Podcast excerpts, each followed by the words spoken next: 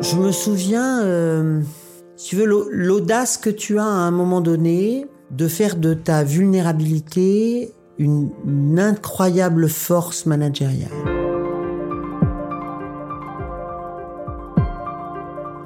Je suis Alexandre Mema, je suis euh, inspecteur général à la Société Générale. Les voix du leadership authentique, une série présentée par Thomas More Partners et produite par Toutac. Alors la première fois que j'ai rencontré euh, Thomas More, c'était euh, à un séminaire qui était organisé par euh, le patron de la banque d'investissement de la Société Générale.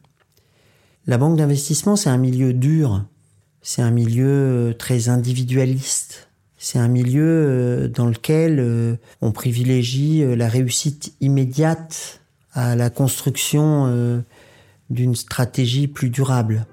Et le patron de Gebis, dans un environnement de crise aiguë de la banque, avait choisi de nous immerger dans euh, une expérience de management authentique pour que euh, nous surmontions euh, ce qu'était notre culture, notre ADN, pour construire ensemble quelque chose qui d'individualiste devient collectif, d'opportuniste devient durable, basé sur l'apparence et la réussite immédiate se construit dans la vérité et dans la durée. Ce qui s'est passé dans la salle, c'est que là, tu as le patron de c'est le patron d'une banque d'investissement très riche, très puissante, très glorieuse, qui euh, s'ouvre devant ses pairs ou devant son comité exécutif à sa vulnérabilité.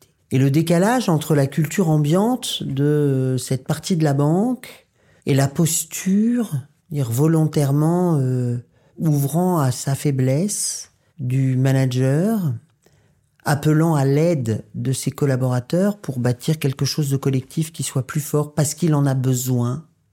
Ça introduit un sens de la solidarité, de la responsabilité de chacun pour donner le meilleur de soi au projet collectif en l'occurrence, dans cette situation-là, ça donnait aussi un sentiment d'urgence à mobiliser le meilleur de nous-mêmes pour recréer une aventure commune et repartir de l'avant.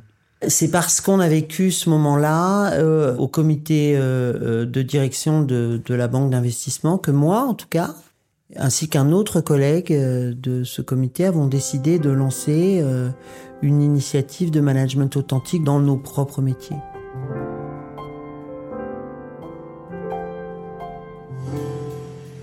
Je me souviens, euh, si tu veux, l'audace que tu as à un moment donné de faire de ta vulnérabilité une, incroyable force managériale. Alors ça rejoint mon histoire. Hein, euh. moi j'ai passé toute ma vie à lutter contre mon homosexualité et à 50 ans j'ai décidé de la vivre. Après une vie très compliquée hein, qui me la rendait très difficile et euh, quand j'ai rencontré Thomas More, j'étais dans cette situation où dans ma vie privée, j'avais décidé d'ouvrir cette vulnérabilité et de vivre ce que j'étais. Et de rencontrer Thomas More, c'était une manière unique d'accéder aussi à cette vulnérabilité comme outil de leadership managérial. Et de recréer une cohérence entre la conquête que j'étais en train de réaliser dans ma vie privée et la manière dont j'allais en faire euh, un outil un moyen, un véhicule pour développer mes équipes, pour euh, créer dans une approche de co-construction euh, notre projet commun et pour le faire vivre. Le leadership authentique, c'est euh, trois nœuds qui se qui s'interpénètrent. C'est d'abord la prise de conscience que être dans la vie professionnelle toujours au meilleur de soi-même, c'est une assaise. C'est pas quelque chose qui vient naturellement parce que le monde professionnel nous agresse plus qu'il ne nous ouvre. Le deuxième nœud, c'est de se rendre compte que on est plus intelligent à plusieurs que tout seul.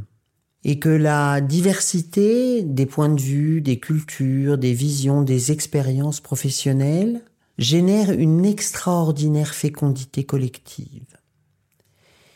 Et le troisième fil, c'est que tout ça n'est pas désincarné. Tout ça s'incarne à un moment donné dans la définition de la stratégie et la résolution des problèmes que, euh, en tant qu'entité opérationnelle, nous traversons. Et je pense que plus que jamais, euh, une pratique de leadership authentique te permettant d'être au meilleur de toi-même, le plus conscient possible de ton identité, est indispensable pour te confronter à l'autre, comprendre euh, son altérité et construire ensemble une solution meilleure.